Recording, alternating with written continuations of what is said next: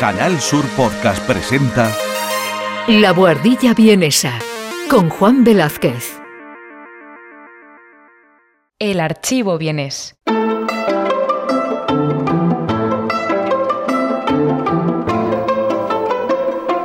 La ronda rápida de preguntas y respuestas de la Guardilla vienesa.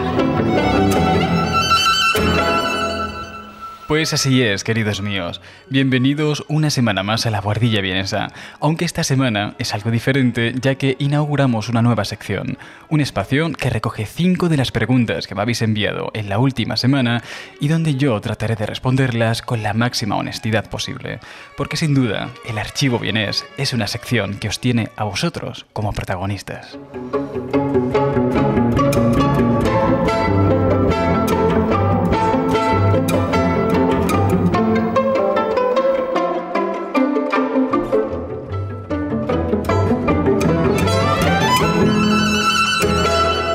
Eso sí, antes de meternos en faena, quería recordaros que esta sección es posible gracias a los mensajes de voz que los oyentes me envíen con sus dudas y preguntas al número de WhatsApp de la Guardilla Vienesa, que es el más 43 677 634 53167. El mensaje, por supuesto, no tiene coste alguno, y el único requisito es que lo grabéis en una zona donde no haya demasiado ruido para que se os pueda escuchar con claridad.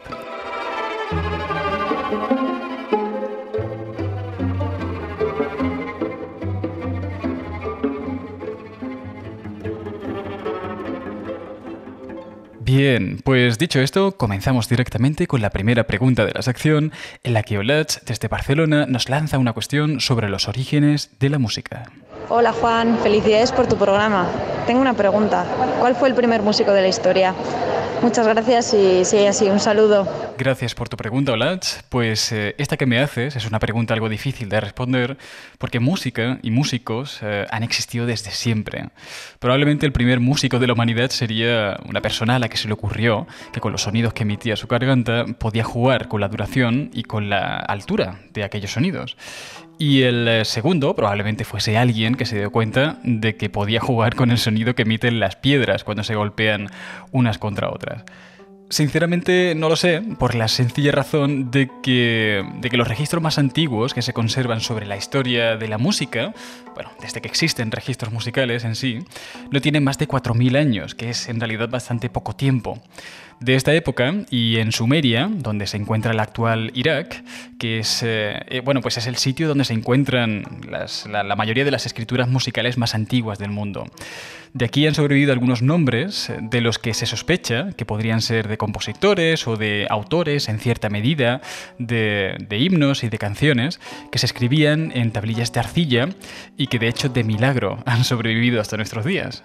Pero el primer registro de un músico tal y como lo conocemos hoy en día probablemente sea el del griego Heródoto de Mégara, que fue el equivalente a un trompetista actual que se ganó la vida en la antigua Grecia y que, bueno, de hecho ganó como 10 veces las, las Olimpiadas dentro de la categoría de música, y por lo cual se tienen registros de él.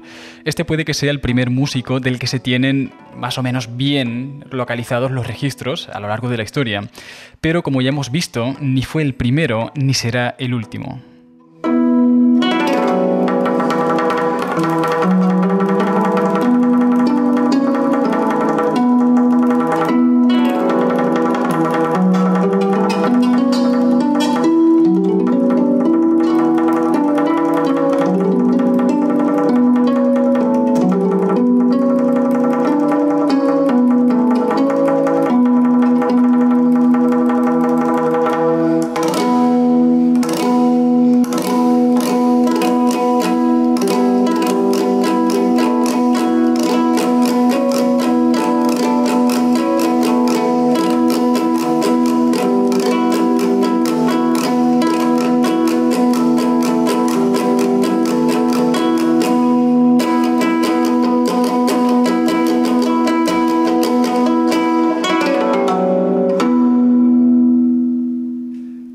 Que sonaba, por cierto, es el sexto himno urrita, que está escrito en una, en una tablilla de arcilla de las que se encontraron en Mesopotamia y está considerada la canción más antigua del mundo de la que se tiene en registro.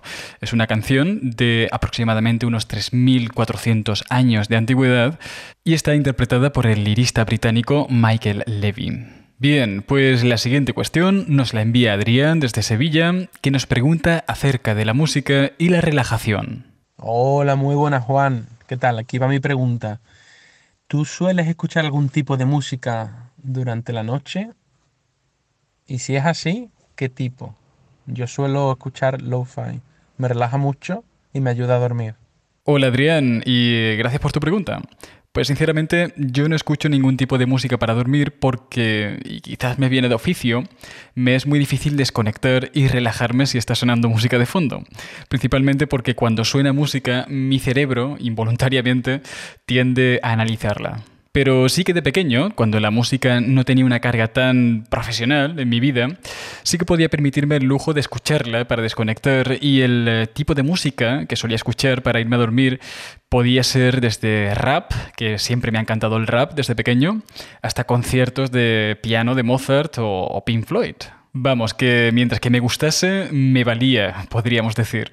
Eso sí, no me, no me ponía grupos de heavy metal porque por mucho que me gustase su música, me terminaban poniendo como una moto.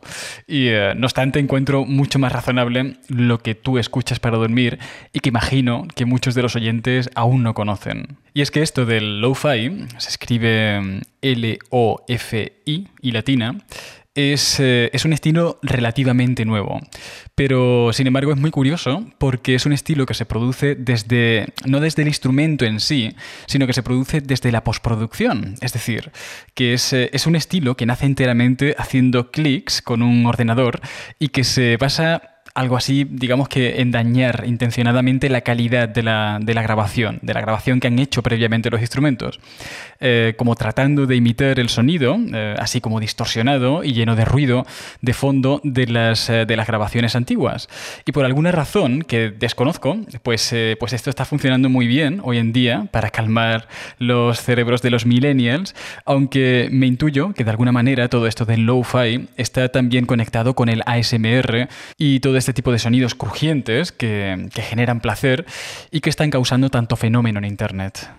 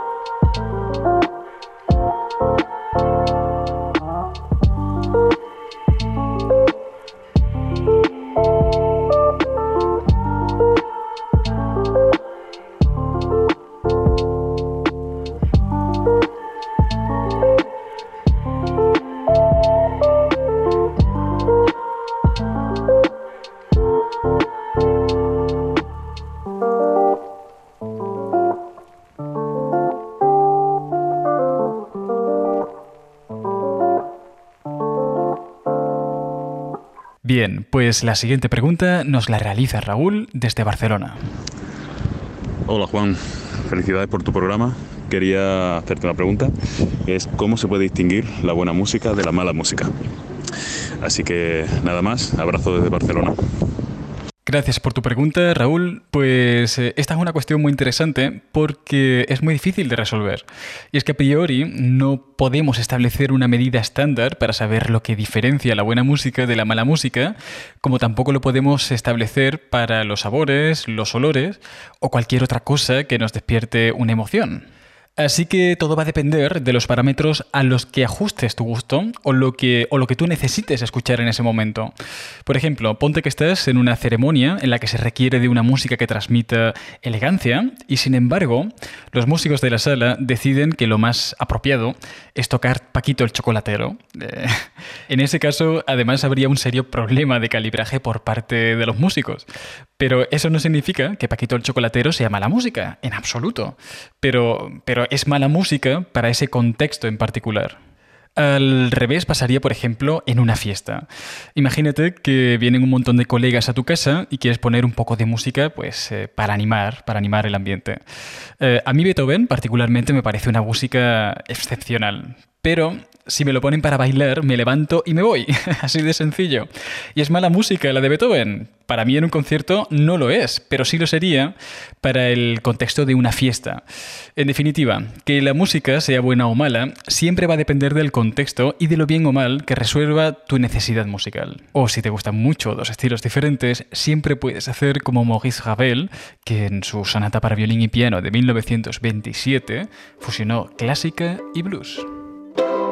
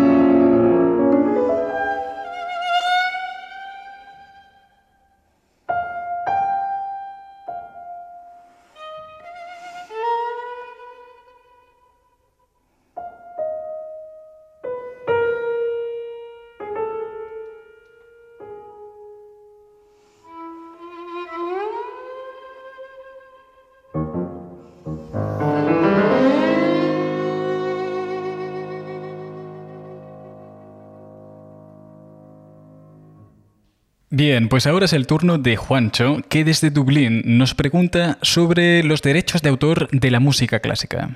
Hey Juan, ¿qué hay? Eh, bueno, lo primero de todo quería felicitarte por el programa, porque me encanta, me encanta, no me lo pierdo, es que no me lo pierdo nunca. Y así que por favor no dejes de hacerlo. A todo esto soy Juancho, que no me he presentado. Te mando, te mando esta pregunta desde, desde un nublado Dublín.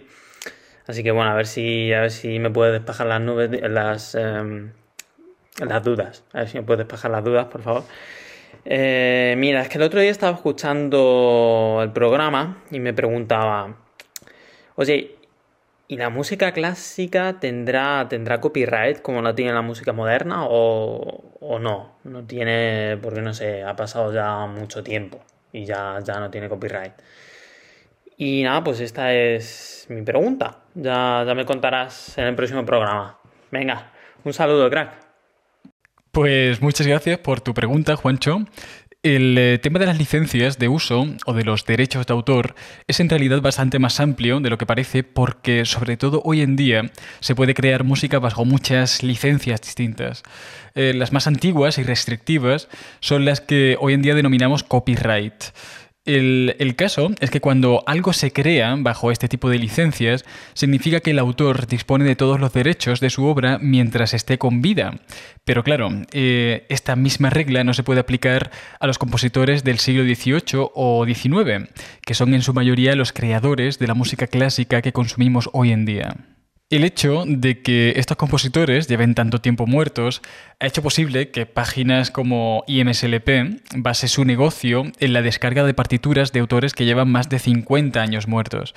Eh, en el caso de Europa, creo recordar que eran 70 años. 50 eh, años era en Canadá y en Estados Unidos. Varía un poco según, según el, país. Eh, tiene unas reglas más restrictivas o menos restrictivas con todo esto de los derechos de autor.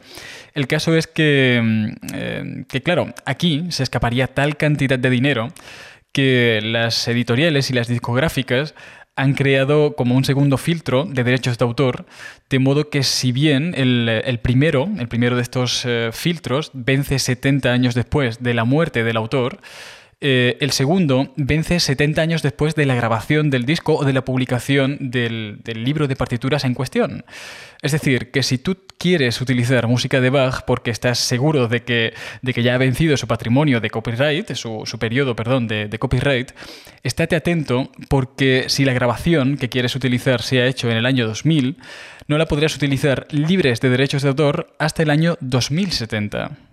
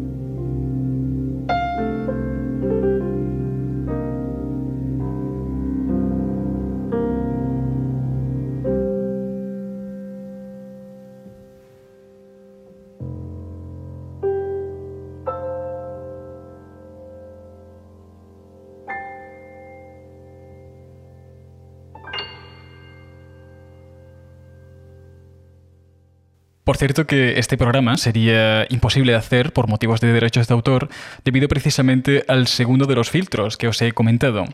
Eh, bueno, a ver, eh, alguna opción habría, pero tendría que tirar de grabaciones hechas por personas que asisten como público a conciertos y que no han hecho de ellas, de esas grabaciones, un disco.